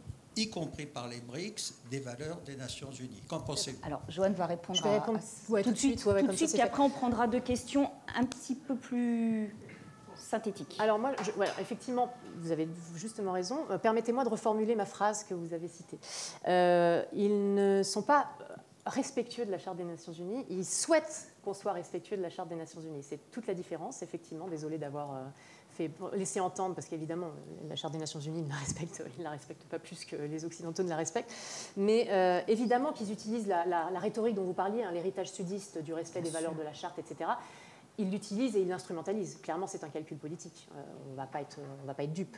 Euh, ils utilisent cet héritage pour, à des fins de construction euh, d'influence et à des fins aussi de rassembler le Sud derrière eux. Parce que ça parle en fait. Donc je suis complètement d'accord avec vous. J'étais pas du tout en train de dire que la Chine est un, exemple de respect des droits de l'homme, absolument loin de là. Après, vous avez, vous avez, c'est intéressant, je pense, ce, débat parce que vous avez parlé de, de, de valeurs des droits humains. Euh, et moi, jusqu'à présent, je parlais de valeurs libérales. Et la question, c'est est-ce que les valeurs libérales et les valeurs des droits humains sont similaires Euh, Et est-ce que les valeurs des droits humains font partie de ces valeurs libérales qui étaient imposées euh, par les, puissances occidentales Parce que, voilà, donc, est-ce que la démocratie est une, valeur de droits humains mais, mais donc voilà, et en fait, je pense qu'il y a vraiment ce débat, mais il est sans fin, et je pense qu'on pourrait faire un autre midi là-dessus sur la question des, des- des droits de l'homme, etc. Donc, moi, je ne suis, pas- je suis pas philosophe, donc euh, je ne vais pas me lancer là-dedans. Mais euh, voilà, je voulais juste en tout cas euh, revenir sur, sur ce que j'ai dit. Euh, com- complètement. Et puis il y a beaucoup de gens effectivement qui, s'inquiètent beaucoup euh, de, de- de cette, de cette montée en puissance et de ce que ça va signifier effectivement pour les droits humains. Deux- on prend deux questions à la suite peut-être? Hein? Et euh, en distance. Alors c'est un peu dans le même sens. Euh, tu disais tout à l'heure que le risque des BRICS, c'était l'impérialisme. Et la Chine, à l'heure actuelle, devient prééminente là-dedans. Alors est-ce qu'il peut y avoir un contre-pouvoir de ça? Qu'est-ce qui pourrait faire en sorte que, euh, si la Chine prenait une importance énorme, les autres pays puissent agir co- contre lui? Est-ce qu'il y a une contre-puissance au BRICS? Bah, pour l'instant, la contre-puissance, c'est effectivement le- les États-Unis. Enfin voilà, il y, a- il y a encore cette logique effectivement de puissance, de concurrence sur, sur la scène internationale. Euh, Carole, est-ce que tu veux répondre à ça? Aussi. Euh, Ouais. Alors, tu l'as dit aussi, c'est-à-dire que l'Inde, même s'ils arrondissent les angles avec euh, les deux pays, l'Inde veille quand même euh, assez jalousement à cette montée en puissance. Et c'est vrai que l'Inde a quand même très très peur, d'où aussi une hyperactivité diplomatique.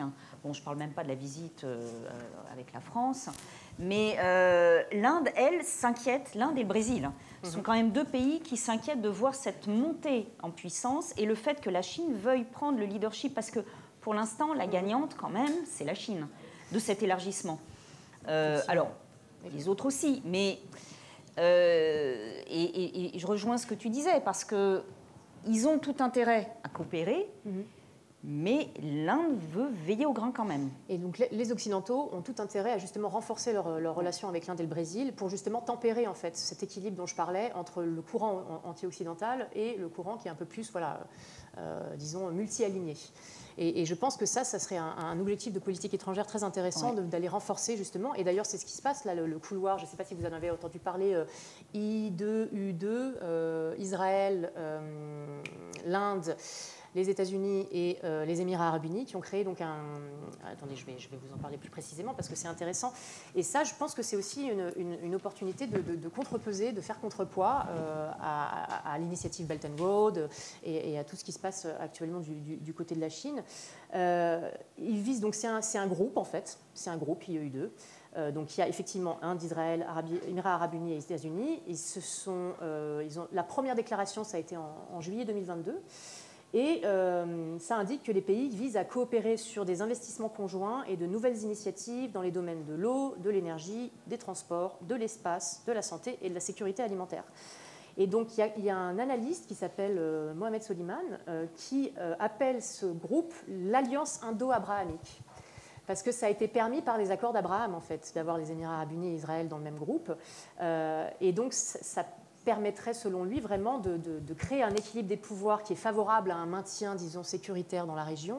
Euh, bon, après, c'est son, son, analyse, hein, mais et voilà, et ça, et ça effectivement, ça va jouer de, ça va donner un élan considérable hein, à la position et à la place de l'Inde dans la région également. Et je pense que voilà, c'est aussi une initiative de l'Inde pour rebalancer par rapport à la Chine et, voilà, donc on a effectivement, même à l'intérieur des BRICS, ces, questions de contre-pouvoir qui sont intéressantes. Il y a quand même une inquiétude, tout à fait. Et c'est intéressant, euh, alors je ne sais pas, moi j'ai découvert ça avec mes recherches pour ce, pour ce midi, mais est-ce que quelqu'un avait entendu parler du groupe I2U2 non.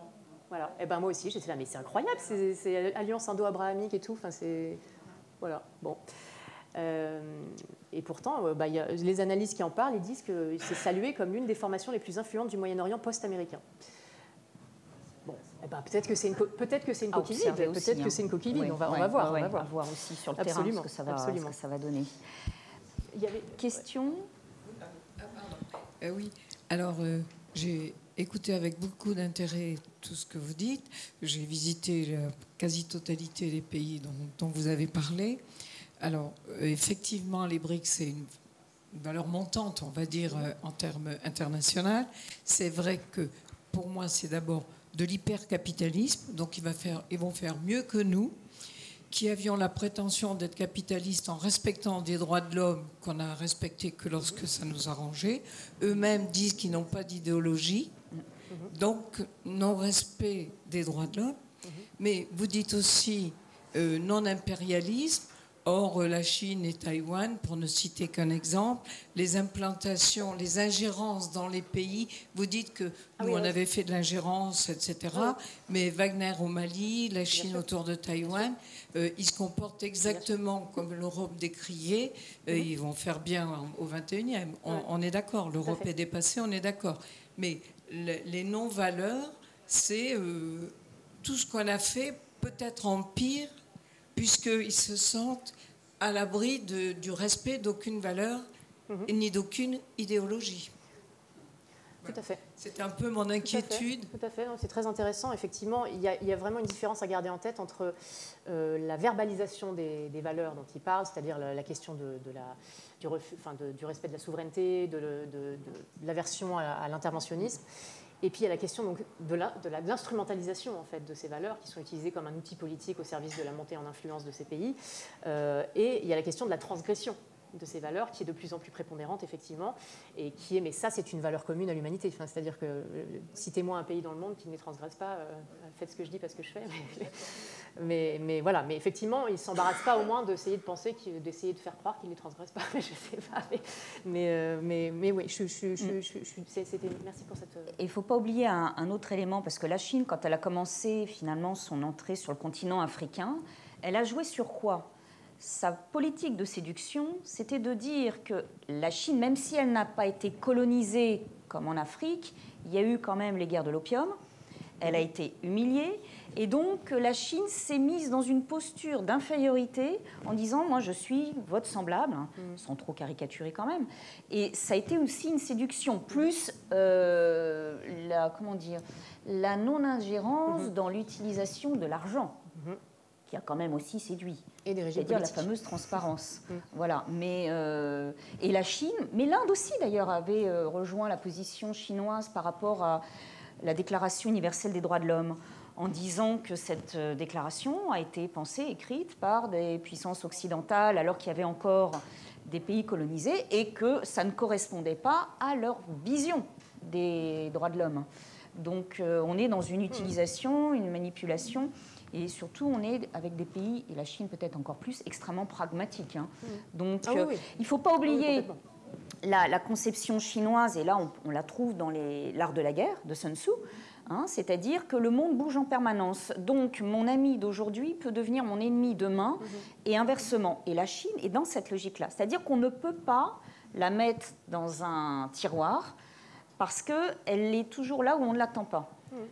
Euh, quant aux questions de violation des droits de l'homme, on voit très bien ce qui se passe avec les Tibétains et les Ouïghours. Mhm. Mais ça, ça n'a pas l'air d'affoler plus de pays musulmans que ça. Alors, nous avons une question en ligne. Est-ce que les BRICS s'intéressent à l'aide humanitaire et ses possibles utilisations? Si oui, dans quelle mesure? Super, merci pour cette question, j'adore. Euh, oui, oui, oui, oui, oui, ils s'intéressent absolument à l'aide humanitaire. Ils s'intéressent à. Alors, ils appellent pas ça l'aide humanitaire, ils appellent ça la coopération sud-sud. Euh, c'est-à-dire qu'eux, ils refusent totalement d'utiliser le langage en vigueur dans la question de l'aide internationale. Euh, ils n'utilisent pas les termes bénéficiaires, ils utilisent des termes partenaires et ils refusent de passer par des mécanismes de, financement et des mécanismes d'aide qui sont des mécanismes qui imposent un certain nombre de conditionnalités politiques. Euh, et donc, voilà, il y, a, des mécanismes, hein, il y a des institutions de coopération sud-sud qui ont été euh, mises en place, notamment la nouvelle banque de développement qui euh, est conçue comme une alternative au Fonds monétaire international pour prêter de l'argent et voir dans l'aide au développement sur des projets d'infrastructure, des projets de sécurité alimentaire, des projets qui, concernent la question de l'eau, etc. donc oui, oui, il s'intéresse tout à fait à l'aide humanitaire. Enfin, humanitaire, là, je, parlerai plutôt d'aide au développement. L'aide humanitaire, humanitaire, il faut, voir comment on conçoit la question de l'humanitaire. Ils sont également intéressés à la question de la, consolidation de la paix, du maintien de la paix? Ils ont envoyé des casques bleus de plus en plus. Il y a eu, voilà, avec euh, tout ce que. Alors, on peut s'y intéresser et pas le faire correctement. Voilà. Euh, et donc oui, oui, cette, question de la coopération sud-sud, c'est une question qui est euh, de plus en plus prépondérante en fait dans la question de, dans, le monde de l'aide au développement. Euh, et, et l'ONU a, disons, couru un petit peu après, le, après la question parce qu'ils se rendaient compte qu'ils étaient de plus en plus contournés en fait par ces pays du Sud qui, en fait, qui, coopéraient entre eux directement. et donc l'ONU a, a conçu des mécanismes pour pouvoir quand même être intégré dans cette coopération sud-sud qu'on appelle la coopération euh, triangulaire, ou, euh, oui, triangulaire, c'est ça, triangulaire, où donc il y a une articulation entre l'ONU qui essaie quand même d'être présente euh, et les mécanismes, avec les mécanismes du pays, donc partenaire et du pays récipiendaire, mais qui est aussi partenaire parce qu'on dit plus bénéficiaire. voilà, donc oui, oui, il s'y intéresse, absolument. absolument et c'est d'ailleurs, et, c'est d'ailleurs quelque chose de très important.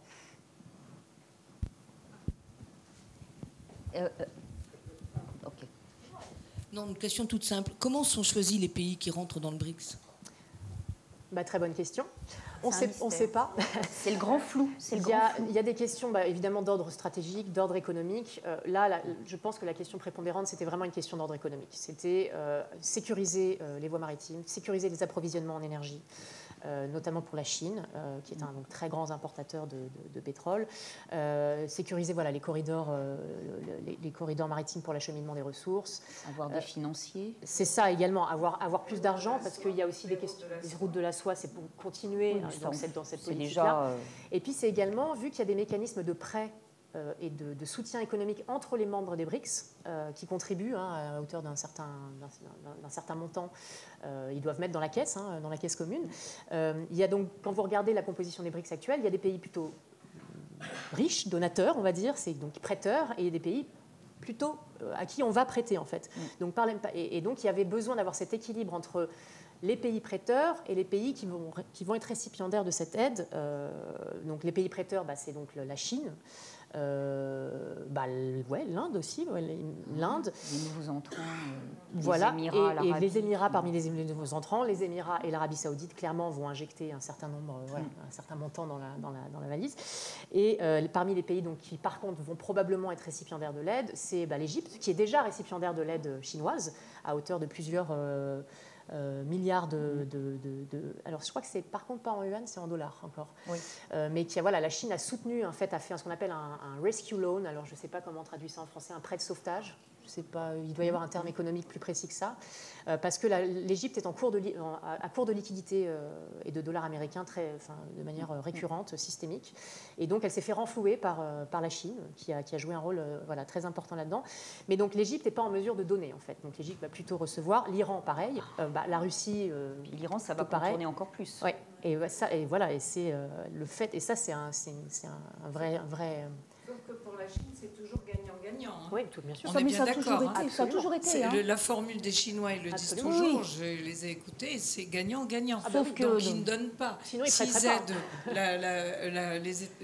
l'Égypte ou autre, s'ils font un port. S'ils font une route, c'est pour être gagnant. Sachant ils sont gagnants-gagnants. Ils, n'ont pas, c'est pas une aide. Ah, absolument. C'est, je veux dire, c'est pas une aide au développement. Non, non, non. Il y a deux choses. Il y a l'aide au développement et il y a les prêts. Donc, Sachant que gagnant-gagnant, c'est gagnant. L'autre. Je euh, modérais en disant gagnant-gagnant. Voilà. Absolument. Non, non, tout à fait d'accord avec vous. Désolée si des fois je prends des raccourcis, je ne me pas.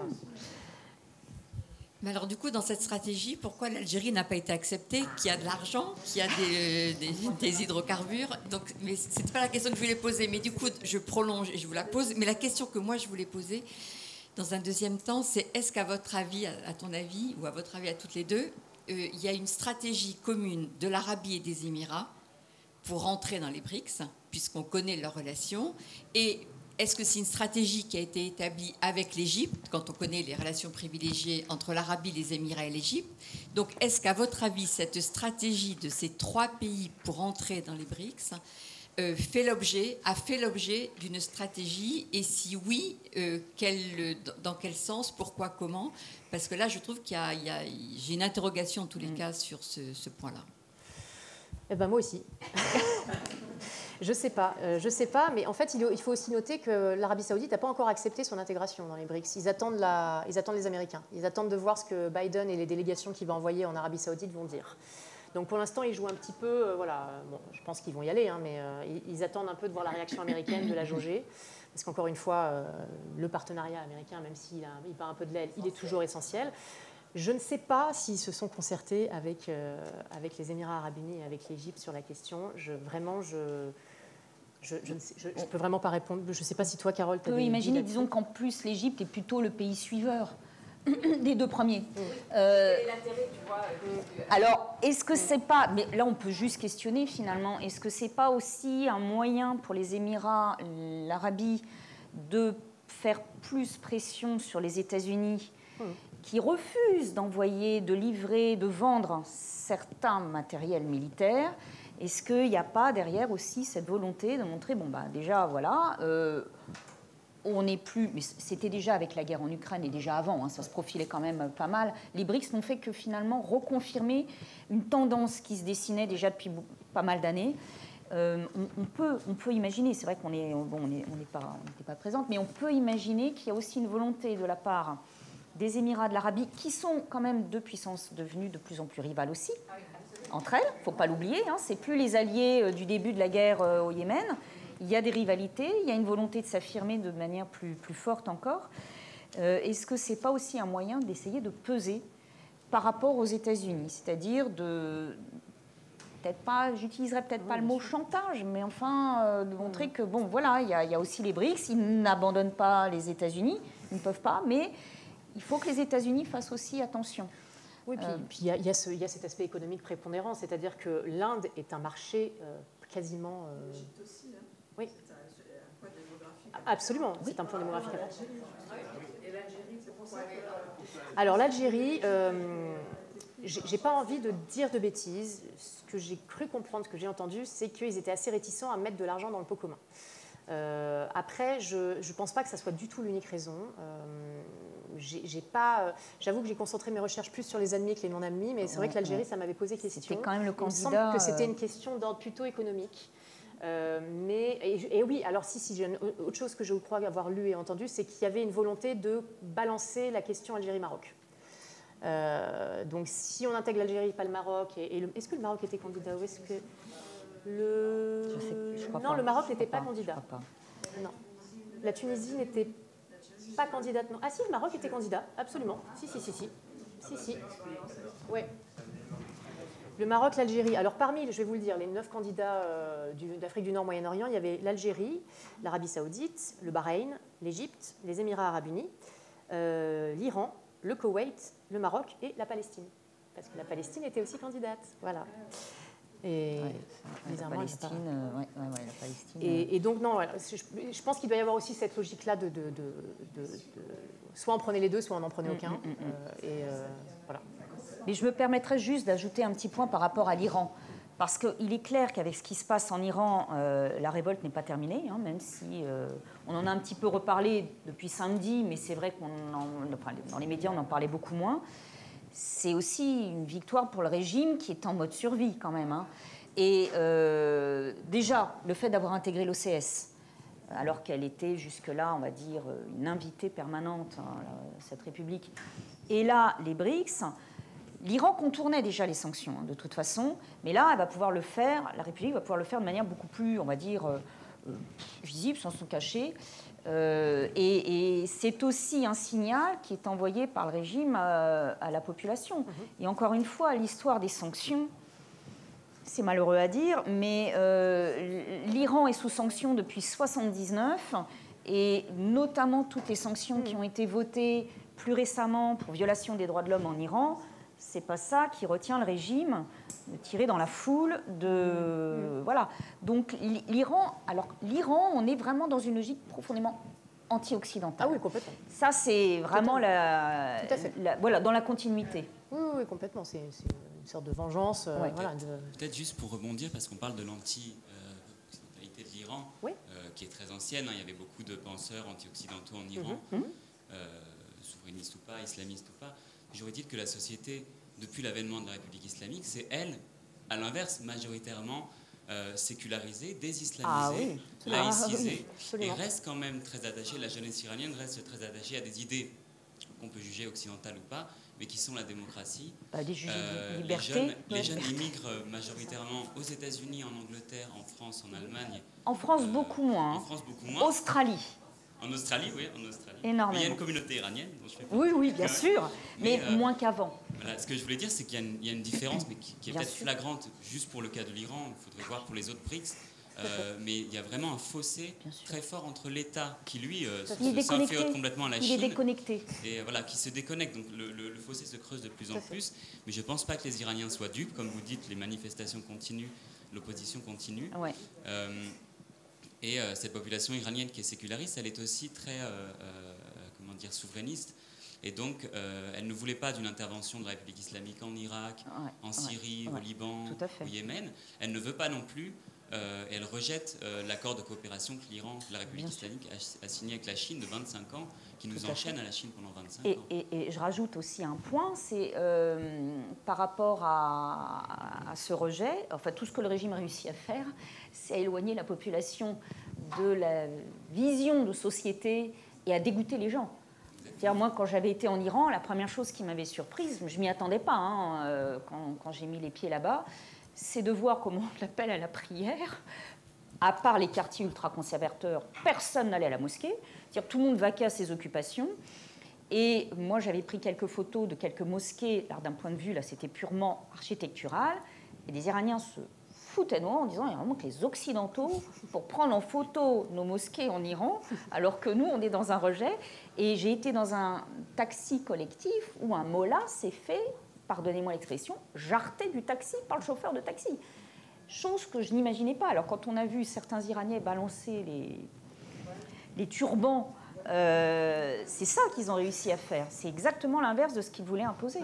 Mais je, vais juste, du coup, pour rebondir un peu sur ce que vous disiez, je pense qu'il faut absolument découpler dans l'analyse les sociétés des États. Tout à fait. Parce qu'on a du côté étatique une instrumentalisation des valeurs, en fait, à des fins de gains politiques. Euh, donc c'est des stratégies vraiment purement politiques. Et du côté des sociétés, ça revient à la, question qu'on se posait un petit peu, c'est l'universalité, en fait, euh, des valeurs qui est partagée par toutes les sociétés et les individus du monde entier, qui est l'aspiration à davantage de, de liberté individuelle, de justice. De justice et en fait, Ronnie Broman disait un truc très intéressant. Il disait le, la seule, le seul sentiment universel qui existe, parce que plutôt que de dire valeur universelle, il parle de valeurs qui sont universalisées et d'autres valeurs qui mériteraient d'être universalisables. Et euh, il disait quelque chose d'intéressant. Il disait la, le seul sentiment euh, qui est partagé par l'intégralité de l'humanité, c'est l'aversion à l'iniquité. C'est-à-dire que quand quelque chose d'injuste vous arrive, ça vous pousse à, à, vous mobiliser en fait. Ça vous pousse à réagir. Euh, donc l'aversion à l'injustice, en fait, c'est quelque chose qu'on peut considérer comme universel. C'est pour ça qu'on a des soulèvements populaires, c'est pour ça. Et ça, c'est effectivement quelque chose qui est partagé par les sociétés du monde entier, indépendamment des particularismes culturels, je mm, pense. Mm, mm, Juste qu'en est-il des sociétés, du coup, des sociétés de ces briques? Est-ce qu'on peut en parler brièvement Est-ce qu'elles euh, sont très diverses aussi mais Très, très Est-ce qu'elles ont la conscience d'appartenir aux briques? Quels sont leurs placements par rapport à. C'est très, c'est très, c'est un sujet très, très intéressant, euh, la question, effectivement, de, même de l'adhésion sociétale hein, à, la, logique aussi de, voilà, aux politiques étrangères de leurs États par rapport aux BRICS. Bah, il faudrait un autre midi là-dessus, je crois, en fait. Parce qu'il faudrait vraiment un, autre midi là-dessus. C'est des sociétés tellement diversifiées, c'est des, des États-mondes, hein, finalement. Vous regardez l'Inde, c'est un État-monde, la Chine, c'est un État-monde, la Brésil, c'est un État-monde. C'est des continents où, déjà, à l'intérieur même de ces, à l'intérieur même de ces pays, la, société est tellement euh, incroyablement diversifiée que, c'est très compliqué de répondre à cette, à Peut-être juste dire une chose, c'est qu'au final, bon, déjà, les populations dans un même pays sont quand même. On a aussi le monde des villes, le monde euh, des campagnes. La population peut imaginer qu'elle adhère à partir du moment où elle verra concrètement ce que ça peut lui apporter aussi. Oui. tout à fait. Voilà, je pense qu'on peut... On a fait le, tour. Reste... Euh, enfin, pour une première... Euh, oui, On a fait un peu le tour. Merci à toi, bah, merci vraiment. Merci à toi pour la modération. Voilà. Et un euh, grand merci à vous toutes et tous. Et donc, pour, en on, présentiel. Se retrouve, on se retrouve sur, sur, sur le 9 octobre avec Youssef El Chazli pour les parcours de révolutionnaires. Comment est-ce qu'on devient révolutionnaire au Moyen-Orient? Et on espère, on espère, on va vous tient au courant, organiser le 2 octobre quelque chose sur le séisme au Maroc. Donc on vous tient au courant euh, très très vite. Euh, adhérez à notre newsletter, euh, suivez-nous sur les réseaux sociaux. Et merci et bonne rentrée. Et merci aussi à tous ceux et toutes celles qui étaient en ligne. merci. Comment? Euh, mémoire collective des Arméniens. Pardon. Ah oui, pardon, excusez-moi, la mémoire.